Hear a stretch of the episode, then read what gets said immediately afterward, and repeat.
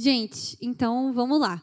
Hoje a gente vai falar da nossa, vai ser nosso terceiro episódio, né, da série Quem é Jesus para você? Eu não sei se vocês estavam, quem estava aqui no primeiro episódio? É... Lembra que o Zezinho me, acho que ele me chamou. Foi no primeiro ou foi no Foi no meu aniversário? Foi no primeiro, eu acho, né? É dia 6. Enfim, acho que foi. Que ele perguntou para mim qual que era a minha revelação de, de Jesus, né? Quem eu enxergava que Jesus. Quem lembra aí qual foi que eu falei? Noivo, olha aí, marcou umas. Falei que eu contratei a Duda. A Duda está contratada aqui, ó, tá me ajudando.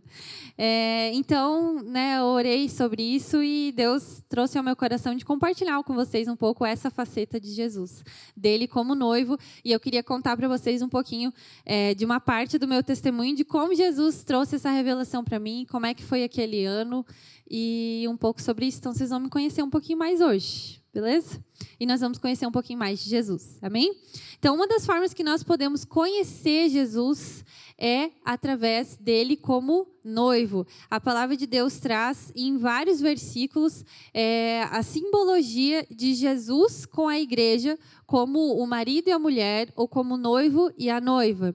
A palavra também diz que quando Jesus voltar e nós somos ao céu, nós vamos participar das bodas do cordeiro, ou seja, do casamento de Deus com sua noiva. Então, é algo que vai ser eterno, é uma aliança eterna que Jesus fez conosco e vai concretizar isso quando ele voltar. É, lá em Mateus 25, do 6 ao 7, fala assim: Mateus 25, do 6, ao, 6 e o 7. Aí, à meia-noite ouviu, era Jesus contando uma parábola, né? À meia-noite ouviu-se um grito: O noivo se aproxima, saiam para, para encontrá-lo. Então todas as virgens acordaram e prepararam suas candeias. É, nesse trecho, Jesus está contando uma parábola, que é das virgens é, prudentes e das virgens nécias. Quantos já ouviram? essa, essa parábola, muito linda. Então, Jesus mesmo se traz como noivo. Ele estava falando do dia em que ele vai voltar e vai, e vai ser anunciado: eis, o noivo está à porta. E nós, como a noiva, vamos estar lá com a nossa candeia, ou vazia ou cheia, que fala de estar com a presença do Espírito Santo ou sem a presença do Espírito Santo. Lá em Cânticos também a gente vem várias vezes é, falando: Eu sou do meu amado e ele é meu. Então Jesus ele quer se revelar a nós como o nosso amado, aquele que supre as necessidades do nosso coração, aquele que está do nosso lado, aquele que tem uma aliança eterna conosco, aquele que é mais fiel a nós do que qualquer é, pessoa que a gente se relacionar aqui na terra. Então não há nenhum amor maior no mundo do que o amor de Jesus por cada um de nós. Amém? Não há ninguém que possa ser mais fiel a nós do que Jesus é. Não há ninguém que possa suprir mais a nossa carência, a nossa necessidade, porque mulher tem carências, né, gente? Homens também têm, mas nós temos, né, gente? E, e muitas vezes a gente coloca o nosso coração para suprir essa carência em outros lugares. Mas o lugar onde Deus projetou para a gente suprir essa carência é nele mesmo. Amém? Ele é o único capaz de preencher tudo aquilo que está é, no nosso coração. E então, gente, como que começou isso? Em 2013, é, eu tinha me convertido há dois anos. E eu tinha uma vida muito intensa com Jesus, uma vida assim de, muito é, de, né, de devocional, de obediência, de evangelismo. Então eu tinha uma vida assim, eu larguei tudo mesmo e, e foquei em Jesus e nada me desfocava assim, né? Eu era muito focada em Jesus. E em 2013, no início desse ano, acredito que no final do, do ano antes, Deus já estava começando a falar comigo sobre duas áreas específicas da minha vida, que era o casamento e o ministério que eram áreas que Deus teve que restaurar no meu coração. O ministério ele acendeu, né? Acendeu a chama sobre o ministério da, na minha vida. E o casamento, não sei quantos já passaram por isso, mas antes de conhecer Jesus, a minha ideia era ser mãe sozinha e sem ter marido e ter minha profissão, ter minha vida, minhas coisas e vida que segue. Quando eu conheci Jesus, eu entendi que parte disso tinha a ver sobre os, os, relacionamentos que eu convivi, né? Os casamentos que eu convivi. Não é que eram casamentos ruins, mas talvez eu entendi ali que se, se eu estivesse sozinha eu me sentiria melhor, estaria melhor. É, então Deus teve que restaurar muito essa ideia. E nesse ano eu já sabia que Deus tinha um homem para mim e que eu ia me casar antes dos 23 anos. Eu tinha essa convicção. Antes dos 23 eu vou estar casada. Casei com 21 para 22. Né, Deus veio e fala. Né? Não era uma ansiedade, não era um desejo, mas era uma convicção.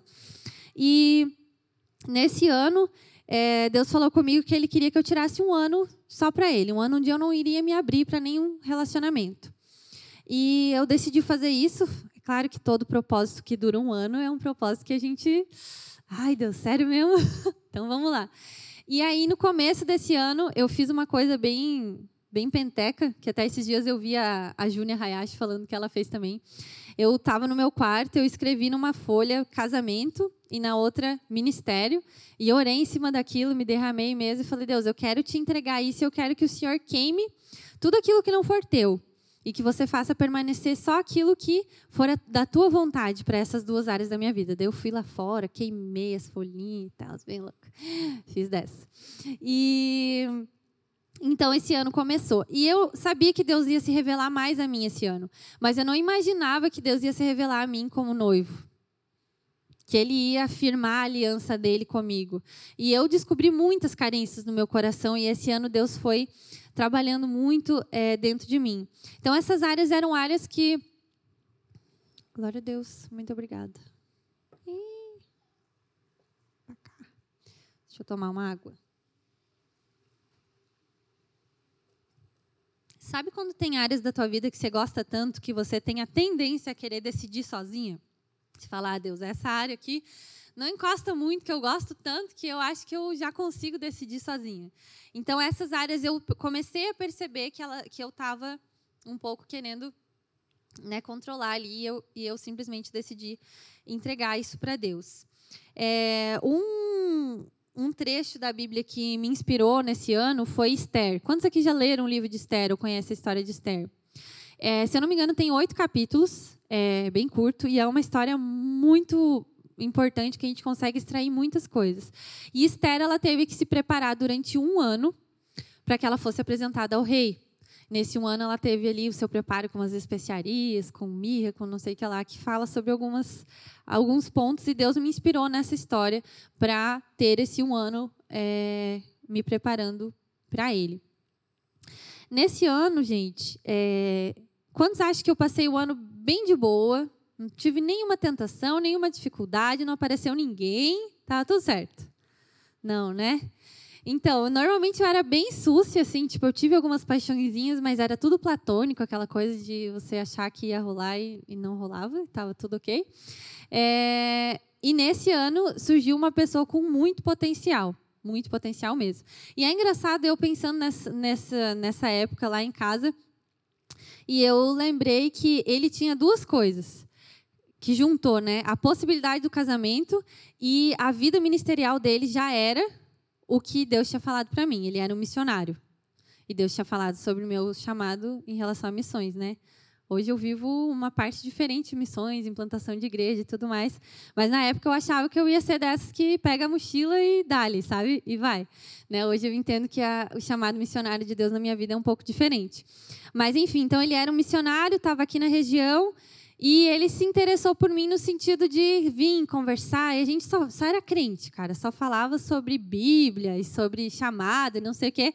E chegou uma hora que eu falei, tá, mas esse piá não se importa comigo. Ele nunca pergunta sobre mim sobre o que eu penso, sobre o que eu gosto, sobre o que eu quero. É só chamado. Daí na hora me veio isso, tipo, casamento não é só isso, né?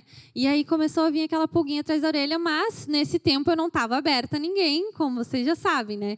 Então eu tive que fazer alguns propósitos, eu, eu tipo, cortei mensagem, eu cortei de sair com os amigos em comum. Então teve vários rolês ali que eu estava né, me ajeitando com Jesus para eu conseguir cumprir aquele propósito que eu fiz é, de forma excelente.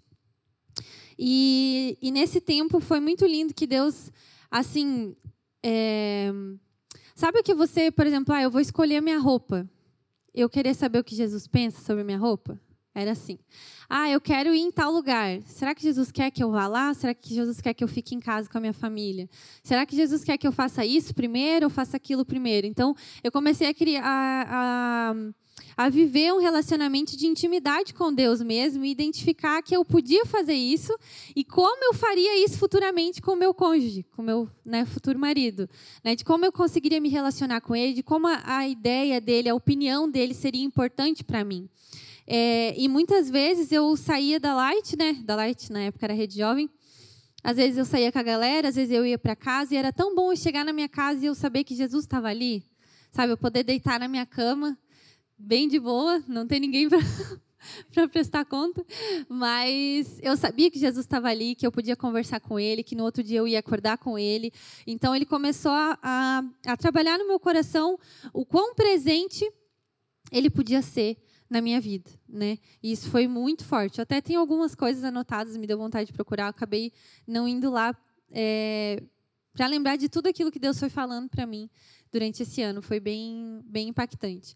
Por fim, só para não deixar vocês curiosos da, da questão do, do, do, do homem promissor, é, ele passou por alguns problemas de saúde e foi e foi embora, né? A gente fez umas festinhas surpresa, surpresa de despedida, né?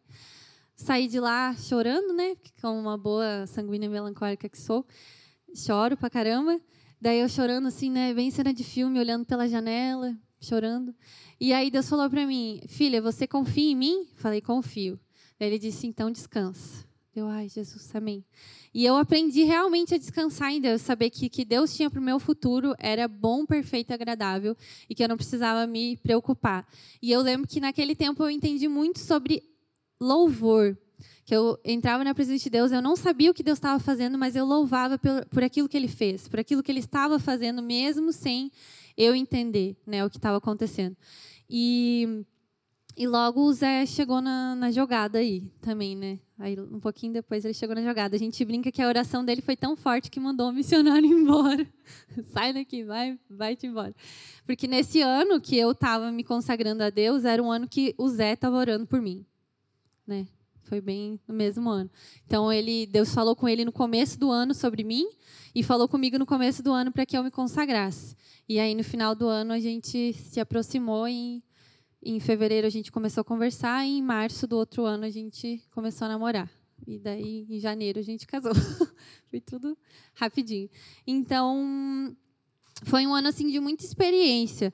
E eu sempre, não que eu indique para as pessoas fazerem propósitos, mas eu acho que a vida de solteira nossa é um momento que a gente precisa usufruir disso, sabe? Aproveitar o máximo que a gente pode do nosso relacionamento com Jesus, desfrutar mesmo de servir a Deus, de estar na igreja, de estar com as pessoas, de sair fazer um caça ao tesouro para evangelizar, de se envolver nas coisas de Deus mesmo, junto com as pessoas e não pelas pessoas, mas por Jesus sabe?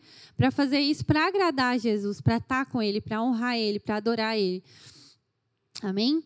E desse, desse ano, né, e dessa revelação de, de estar com Jesus e de enxergar Ele como noivo, eu tirei é, quatro coisas bem, bem importantes, bem legais para trazer para vocês. A primeira delas é que a gente precisa guardar o nosso coração nele guardar o nosso coração nele. Assim como eu e o Zé somos um, e nós somos guardados um no outro, guardados em Jesus, quando nós somos solteiras, e mesmo depois que a gente se casa, né? A gente, mas solteira a gente vive isso mais, né? De guardar o nosso coração nele. E o que, que significa guardar o nosso coração nele, né? Em todas as áreas. É, Para que eu, como é que eu posso dizer? Para que um dia, quem, quantas aqui são solteiras? Nossa, a maioria, gente. Deixa eu ver as casadas. Das solteiras, tem alguém que está namorando não ergueu a mão? Namorando, tá. Vocês são mais, mais, solteiras, mais solteiras do que casadas. Então, é bem isso aí mesmo. É, o Zé só pôde, só pôde se relacionar comigo porque o coração dele estava em Jesus e porque ele buscou Jesus. Senão, ele não ia ter me encontrado que o meu coração estava guardado em Deus. Então a gente precisa aprender a guardar o nosso coração em Deus de tal maneira que não só uma pessoa futura que a gente vai se relacionar vá buscar em Deus, mas para que as coisas da nossa vida, elas aconteçam dentro da vontade de Deus. Então, se eu guardo meu coração em Deus e eu vou escolher uma faculdade, então, eu vou perguntar para Deus qual é a faculdade que eu vou escolher. Se eu tenho na minha, na minha frente duas oportunidades de emprego, uma vai ser tal horário, outra vai ser outro horário. Uma vai me depender isso, a outra depender aquilo. Então, eu posso orar a Deus e pedir para Ele qual que é a vontade dele. Não vou escolher só porque esse aqui tem o melhor salário, porque esse aqui é mais fácil de entrar. Mas eu vou escolher porque Deus me mostrou que é esse ou é aquele. Então, isso também é guardar o coração. É você manter o seu coração em Deus para que todas as suas atitudes, as suas decisões sejam saiam desse lugar. Estou me fazendo entender, igual a Kézia que fala, né? Estou me fazendo entender. É, é um lugar de proteção, amém? Então, muitas vezes a gente, a gente é enganado, né? O nosso coração é enganoso, a palavra diz isso. Mas se o nosso coração está em Jesus e ele não se engana, então ele vai nos ajudar a decidir da forma correta, amém? É, outro ponto é a fidelidade, né? Ainda que a gente oscile, ele continua sendo fiel. Amém? É, até a Natinha falou um pouquinho sobre isso nas ofertas. A fidelidade de Deus, ela é imutável, ela não muda por nós. O dia que Jesus morreu naquela cruz, ele fez uma aliança com cada um de nós. E no momento que a gente aceitou Jesus, a gente colocou essa aliança e não tem jeito, cara, não tem jeito. Eu fiquei pensando assim, como no meu casamento. Muitas vezes o Zé fez alguma coisa que eu não gostei, que me magoou. E eu, meu Deus, mais vezes ainda. E quando a gente fez isso, a gente pensou em sair de casa ou pensou em se separar? Não, porque a gente tem uma aliança. E é uma aliança até o final das nossas vidas. Então a gente vai resolver os problemas, mas não é porque o Zé está mal, porque o Zé está ruim, porque o Zé está longe, que eu vou deixar de amar ele e ter o meu compromisso com ele. Eu continuo amando, eu continuo zelando por ele. E ao contrário, a mesma coisa. Só que com Jesus é ainda mais forte que isso. E nesse ano eu tive uma experiência com Jesus, nesse ano de 2013. Eu estava no meu quarto, que eu costumava orar na minha, do lado da minha cama, assim, tinha um tapete eu ficava ali ali. Era o meu lugar. E, e nesse dia eu estava orando e Deus, eu, eu senti, né? Deus tem dessas, às vezes a gente tem umas impressões bem doidas. Que Deus estava pegando a minha mão e ele colocava uma aliança no meu dedo. Aí só aí eu já morri, né? Chorei, chorei, chorei. E que ele estava fazendo uma aliança comigo. E aí nesse dia, ele come... nesse momento, ele come... eu comecei a lembrar dos votos de casamento. Né? Quantos já viram aquele voto famoso, né? Prometo ser fiel na alegria, na tristeza, na saúde, na doença, no não sei o que, não sei o que, na pobreza, na riqueza. Oh, Jesus, deixa eu ser fiel na riqueza, por favor. Amém. Nós tudo. E, e aí, quando chega naquela parte até que a morte o separe, Jesus falou: A minha aliança com você não é separada pela morte. Cara, isso aí foi tão forte. Porque nesse momento ele colocou o meu relacionamento com ele acima de qualquer relacionamento que eu pudesse ter nessa terra. Mesmo que o meu relacionamento com Zé seja extremamente forte e real, porque nós somos casados, temos filhos e vivemos juntos, nos amamos, somos apaixonados um pelo outro. É, quando nós morrermos, essa aliança vai Ui, que triste, mas é. Nós não vamos ser mais casados na eternidade. Às vezes eu falo assim, meu Deus, até, até ficarmos velhinhos não é tempo suficiente, queria ficar mais. Mas é assim, quando nós formos para a eternidade, a nossa aliança aqui na terra não vai mais ser a mesma coisa. Mas a nossa aliança com Jesus é eterna. Amém? E Ele é fiel a nós pela eternidade. Outra parte que eu falei um pouquinho também é sobre ter Jesus como nossa companhia. Eu sei que nem sempre isso é fácil, porque às vezes a gente está precisando de um abraço real, né? A gente está carente, está precisando de atenção. E nem sempre a gente consegue, assim. Às vezes a gente realmente precisa de uma. Sabe? De alguém que pegue na sua mão, alguém que te abrace. E que bom que a gente tem irmãs em Cristo, amém? Que a gente tem líderes, que a gente tem discipuladores que podem é, suprir isso em nós. Mas a carência, aquilo que está no nosso coração, aquele, aquele desejo por aceitação, por elogio, por alguém assim que que nos coloque para cima, sabe? Aquele relacionamento que a gente sonha de alguém que olhe nos nossos olhos, que a gente, alguém que seja apaixonado por nós, sabe? Que, que alguém que nos ache lindo, mesmo sem maquiagem, mesmo acordando de manhã cedo com os cabelos tudo bagunçado, né? Eu tive, né? Agora estava olhando para Duda, estava lembrando as primeiras vezes que eu acordei igual um leão, né? Com os cabelos ondulados, assim, né? Desse tamanho. Eu falei, ai, que linda, maravilhosa, né? E então a gente, a mulher e o homem também tem essa necessidade, mas estamos falando com mulheres. É, essa necessidade de ser aceita, de ser amada, de ser importante. E, e muitas vezes a gente quer colocar isso só num relacionamento. E a gente esquece que o primeiro de tudo é Jesus que vai suprir isso nas nossas vidas. De a gente se sentir importante, valorizada, que alguém sonhou conosco, que alguém projetou a gente antes da gente nascer. Ele sonhou com a gente, ele fez cada partezinha do nosso corpo. E ele nos ama profundamente. E é desse amor que a gente vai ser capaz de encontrar alguém que realmente nos ame perto daquilo. Eu lembro que depois disso eu falei, cara, eu nunca suportaria ter alguém do meu lado que não me amasse parecido com Jesus, que não me honrasse parecido com que Jesus me honra. E eu lembro que quando eu conheci o Zé, a forma como ele me olhava depois que a gente conversou ali, eu já sabia que ele queria casar comigo, queria casar com ele, que a gente já estava os pratos limpos, a forma como ele me olhava de admiração me lembrava muito de Jesus. Não era um olhar de, de desejo, depois que nós casamos, daí mudou, né? Mas, glória a Deus. Mas era um olhar de admiração. E não sei quantas, quantas sanguíneas tem aqui. Quem sabe que é sanguínea, né? Pode ter mais. Eu sou bem tratada hoje, mas eu era muito doida, gente. Eu era muito doida. Eu chegava dando risada, eu batia nas pessoas, eu mordia as pessoas. Eu era bem louca, bem louca. Dava aquelas gaitadas, assim, sabe? Aquelas risadas altas. Então não era qualquer pessoa que gostava da minha presença ou gostava de estar comigo. E nem era os olhares de todos os homens que eu atraía, né? Sempre tem aquelas menininhas modelinho, né, que todo mundo gosta. Chega na igreja assim, é toda sabe? Todos os piá ficam de olho. Eu não era essa menina, né? Eu era bem louca, então tinha que ser alguém específico. Ainda bem que Deus mandou o Zé. E ele Oi? Bem louco também. Então ele me olhava com esse olhar de admiração. Eu estava lá dando risada, eu pensava, bah, eu vou olhar para ele, ele vai estar tá me olhando, me reprovando, né? Porque olha que bem louca. Eu olhava para ele com o mesmo olhar. Então, quando a gente tem esse lugar de colocar o nosso coração guardado em Jesus, de entender como ele nos olha, a fidelidade dele, quando a gente vai olhar para uma pessoa, a gente fala, opa, sabe? O nosso padrão aumenta, a nossa régua sobe. Então, eu realmente encorajo vocês a se colocar nesse lugar de subir a régua sabe? Para que vocês possam escolher da melhor forma possível. O meu desejo hoje não era falar sobre casamento, mas eu estou dando aqui um, um, um checklist de como escolher seu marido. Amém. E essa questão da companhia, né, de Jesus, de ele estar com a gente, né, o tempo todo, traz muito temor e conforto também, né? Como eu falei, eu gostava de ir para casa e saber que ele estava lá. Jesus, né? E também traz temor. Então, eu estou caminhando, eu estou na faculdade sozinha, ah, ninguém está me vendo, o que, que eu vou fazer? Não, Jesus está aqui. Ele é meu noivo, ele está comigo. Eu lembro que na época eu usava um anelzinho desse lado aqui, um anel de peixinho, como se eu fosse noiva mesmo. Eu era dessas, era tudo. Gostava de, de atos proféticos. Ainda gosto, mas na época eu era bem mais doida. É, e por último, gente, essa questão do servir. Quantos aqui já são casados mesmo, né? Casadas.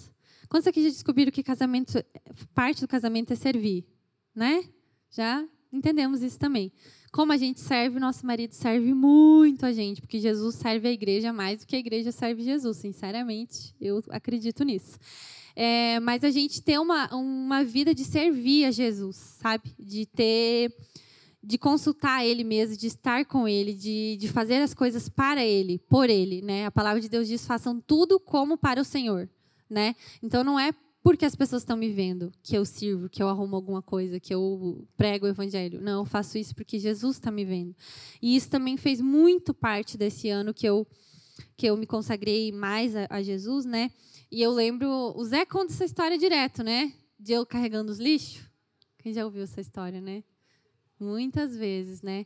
E outra coisa que eu, que eu lembro naquele, naquele mês de janeiro, antes de ele voltar, é, essa é outra história. Quem tiver curiosidade, me chama num cantinho que eu conto para vocês.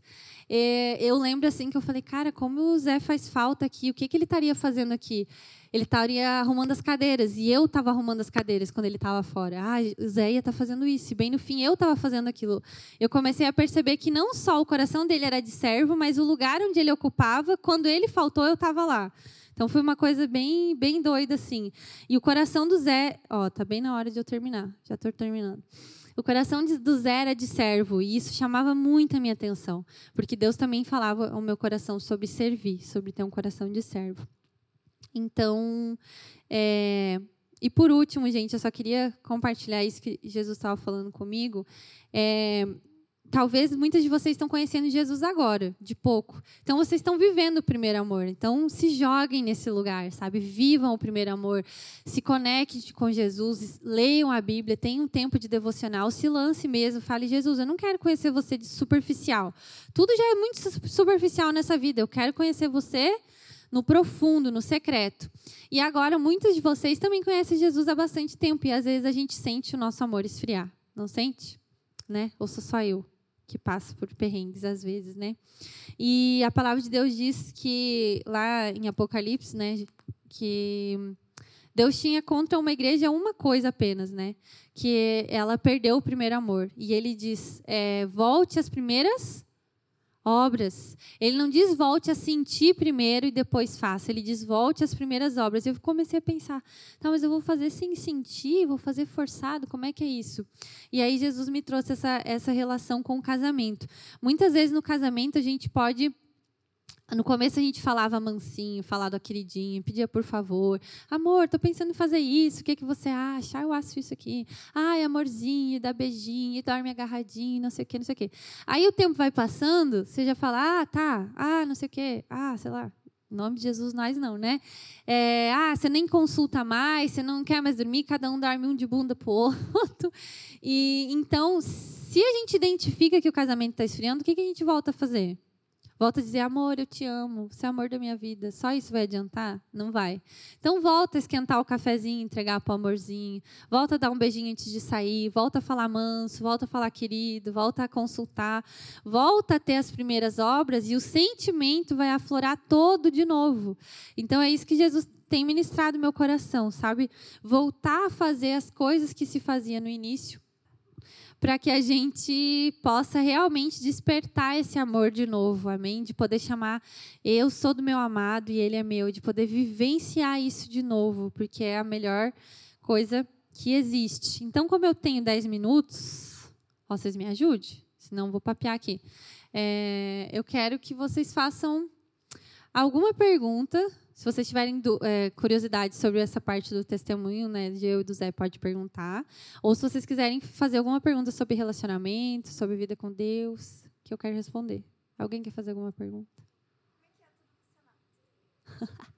dali, dali, dali, dali. Oi, tio, te contratei. Tá bom. É, a gente está vivendo uma fase um pouco é, ruim agora. Eu e o Zé estava conversando por causa da, do espaço, da lavação. Agora eu comecei a fazer pilates, então a nossa vida mudou. Então agora a gente esteve conversando no carro, amor, nós precisamos reajustar a nossa vida de devocional, porque tem passado os dias e às vezes a gente não tem conseguido estar na presença de Deus como a gente tinha costume, como a gente gostaria.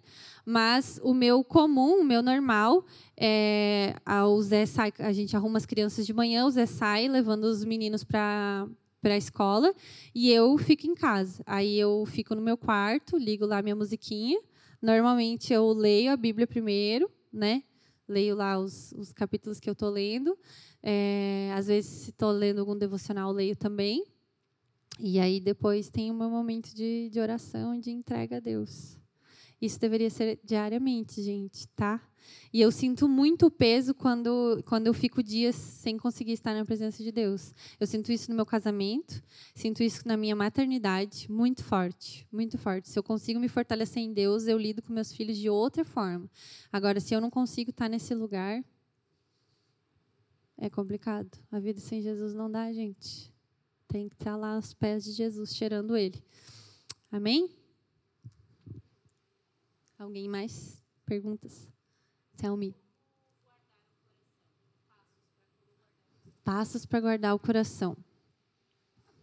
Eu acho que, primeiro de tudo, a gente precisa de algo natural. Não adianta a gente ser espiritual. Eu provei muito isso no meu namoro.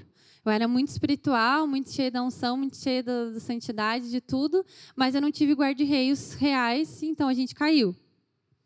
Simples assim. Então, por exemplo, a primeira coisa para guardar o coração é, eu preciso ter é, limites com relacionamentos, com amizades. Então, é, eu tenho amizade profunda com meninas. Com meninos, eu não tenho amizade profunda. Não posso ter amizade profunda, abrir meu coração, me derramar, porque provavelmente um ou outro vai se apaixonar. Isso é muito real.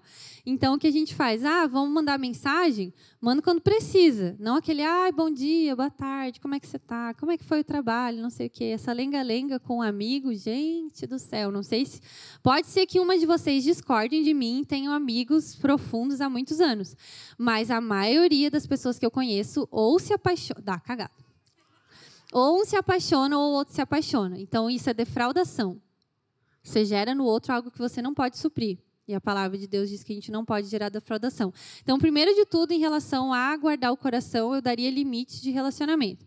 Estando com esses limites, eu me aprofundaria no meu relacionamento com Jesus. Quanto mais próximo de Jesus, mais eu consigo identificar as coisas que vão me tirar dele e as coisas que vão me aproximar. Então, isso também é, é uma questão.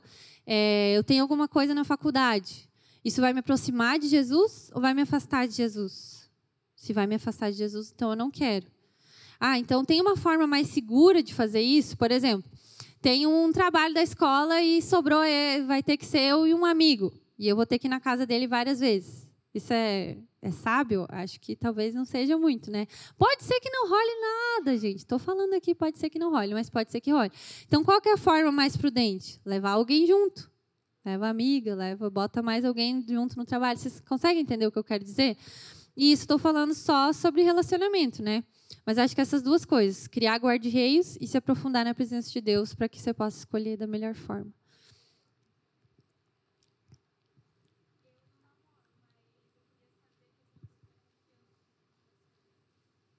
Como? Como criar confiança ou como ter confiança no relacionamento? Eu não entendi direito. Alguém consegue me explicar? Você entendeu?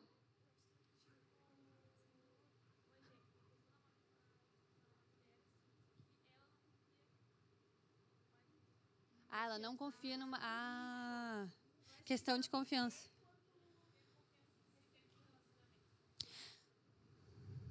Como gerar confiança? Hum, isso, entendi. Isso é muito importante. Eu acho que ambos têm que estar tá, é, empenhados em criar um ambiente de confiança. E acho que um relacionamento que não há confiança é um ambiente tóxico, né? Precisa haver confiança. Então, por exemplo, não é porque eu confio que eu vou deixar ou vou gostar que meu marido faça qualquer coisa. Pode haver um momento onde eu fale, amor, eu acho que isso aqui que você fez me deixou um pouco insegura, eu não gostei disso aqui. E ele, como um bom marido, ele vai ouvir e ponderar e, e parar ou ajeitar aquela situação. E comigo a mesma coisa. Então acho que primeiro o ambiente de confiança tem que ter as duas pessoas precisam querer. Tem que haver transparência. Por exemplo, eu usei a nossa senha do celular é a mesma senha, mesma senha. Então ele tem acesso ao meu celular, eu tenho acesso ao dele. Para mim não existe não ter acesso. Não é que eu vou pegar o celular dele e ficar mexendo, mas se eu quiser pegar o Instagram dele e rolar a feed e olhar uma pessoa que eu não gostar e parar de seguir, eu posso fazer isso a hora que eu quiser. E ele pode fazer isso a hora que ele quiser no meu. Eu já parei de seguir várias. Até as priminhas. Ah, essa priminha aqui tem decote demais. Tchau para você. Sou dessas. Me julguem, me apedrejem, sou dessas. Então, a gente precisa criar esse ambiente, porque quem tem alguma coisa para esconder vai querer esconder. Quem não tem nada para esconder vai se abrir, né? Então, acho que é muito isso. E eu acho que isso a gente tem que ver no, já no namoro ali, sabe? Não é que no namoro você vai ter a vida de casado, não é, não é isso, né? Mas você já tem que ver se a pessoa tem frutos de confiança ou se ela tem tendências a querer esconder coisas de você, né? Tem que já ficar ligado disso antes. Te respondi? Sim? Amém.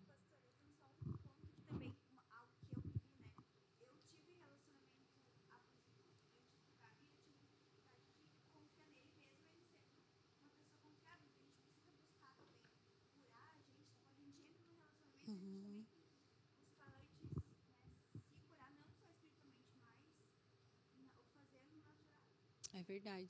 Reconhecer que quando a gente vive algo abusivo, algo ruim, uma experiência que não teve confiança, a gente cria filtros, né?